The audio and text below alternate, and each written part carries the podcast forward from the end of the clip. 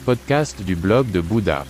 Le bouddhisme au quotidien, la pleine conscience dans la vie de tous les jours.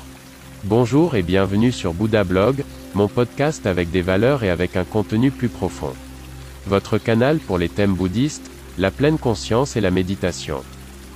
Je m'appelle René et je suis très heureux que vous soyez là. Pendant de nombreuses années, j'ai vécu dans un temple en Chine, j'ai été ordonné moine, j'ai étudié les arts martiaux et la philosophie du prince indien. C'est pourquoi j'ai créé ce podcast. Veuillez visiter mon site web, vous trouverez l'accès en bas de la description de ce podcast. Bonne écoute. Libère-toi. Ce qui nous manque pour être éclairé, c'est une pensée libérée. Les schémas ancestraux nous empêchent de nous perfectionner, les peurs, les soucis, les détresses, voire la véritable peur nous envahissent sans cesse, les incertitudes de la vie sont figées dans notre palais de pensée, doivent d'abord être brisées selon le maître de tous les maîtres. Celui qui parvient à bannir ces poisons de sa pensée, des joies insoupçonnées l'attendent, la liberté infinie que nous offre l'éveil. Devenez enfin maître de votre ego, de vos pensées, de votre vie. Car peu importe que vous traversiez la vie en riant ou en pleurant, le monde continuera à tourner sans se soucier de votre situation. Si vous changez d'avis, votre entourage le remarquera, mais ce n'est même pas sûr. Il n'y aura de changement que pour vous, car de l'éveil de votre conscience découlera une supériorité face à tous les coups du sort possibles, et croyez-moi, ils arriveront. Mais celui qui est prêt à assumer la responsabilité de son incarnation et de son karma doit obligatoirement se confronter, aussi, à l'enseignement du prince indien, car sinon la vie n'est qu'une succession d'événements qui ne laissent aucune impression. Ayez confiance en votre moi et en votre existence, ce monde ne doit pas être que tourment et angoisse, non. Les pensées sont notre être, selon Bouddha, nous façonnons notre monde avec elles. Alors, voulez-vous utiliser le pouvoir de la pensée positive? En tout cas, tant que vous, le bouddhiste du bien-être, ne vous êtes pas encore mis sur le chemin de l'éveil, tant que vous pensez encore dans les catégories apprises que vous ne pouvez pas encore quitter, il ne dépend que de vous de considérer le jour de pluie comme oppressant, ou douillet, pour le reste, rien ne change. Nous ne pouvons rien changer, mais notre façon de voir les choses, oui, et donc le feedback que nos pensées laissent sur notre âme.